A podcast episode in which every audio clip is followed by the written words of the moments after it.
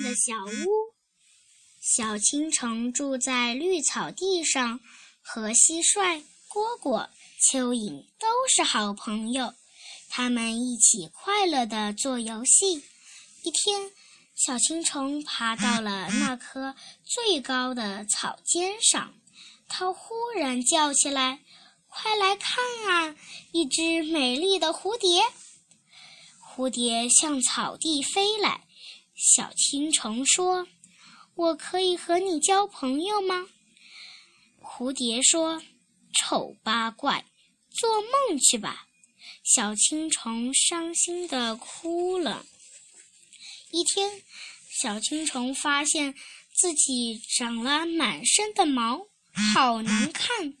于是，它躲在草丛里。用眼泪编织了一个没有门窗的小屋，名叫梦的小屋。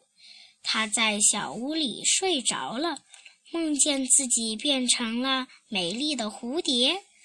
毛毛虫从梦中醒来，发现自己长出了美丽的翅膀。